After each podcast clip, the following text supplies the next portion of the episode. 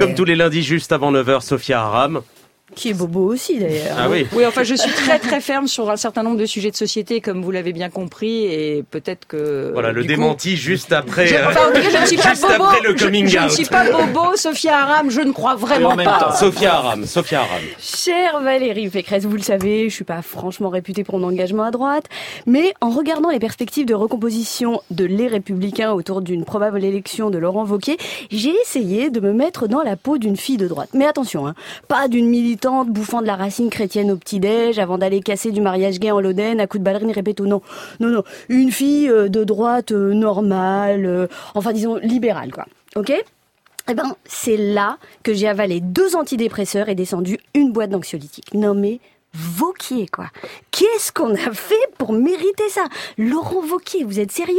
Après s'être méthodiquement vidé le chargeur dans le pied avec la candidature ubuesque, mais néanmoins divertissante de François Fillon, on est déjà en train de réarmer consciencieusement le chargeur en choisissant Laurent Vauquier. Enfin, remarquez, j'ai bien réfléchi après Fillon, en l'absence de Guénaud, bah, je sais pas qui à droite pourrait prétendre emmener les républicains plus bas. Ah, à part peut-être Morano, mais bon. Non mais Vauquier, quoi. Le seul mec qui pense que le plus court chemin pour gagner en crédibilité, en visibilité, c'est d'enfiler une parka rouge, se faire un régicolore argenté et tourner avec 50 mots de vocabulaire. C'est quoi un pari? Un responsable politique qui pense qu'on peut s'acheter une crédibilité chez son coiffeur, ça vaut le coup d'essayer? Quand on prend une huître, on a beau lui coller une perruque argentée et une parka rouge, bah ça reste une huître. Ça change rien au charisme du mec.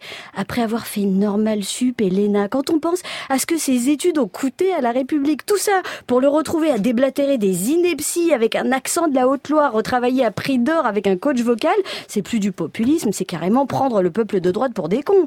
Bah, vous me direz, Valérie, après avoir passé le mois d'avril à scander Pénélope, tiens bon, le peuple de droite va finir par avoir une certaine habitude.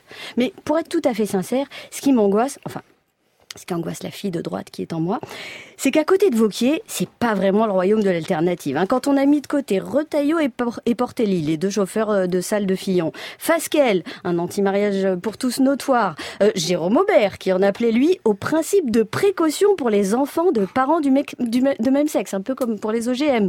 Maël De Calan, que personne ne connaît, il reste qui? Laurence Saillet, qu'on ne connaît pas plus, mais qui a en plus le mérite de cumuler trois échecs consécutifs aux législatives, 2007, 2012 et 2017 Non, ça sent pas franchement la win. Hein. Et puis c'est quoi le projet avec Vauquier Devenir une annexe du Front National le temps que Marine Le Pen sorte de convalescence?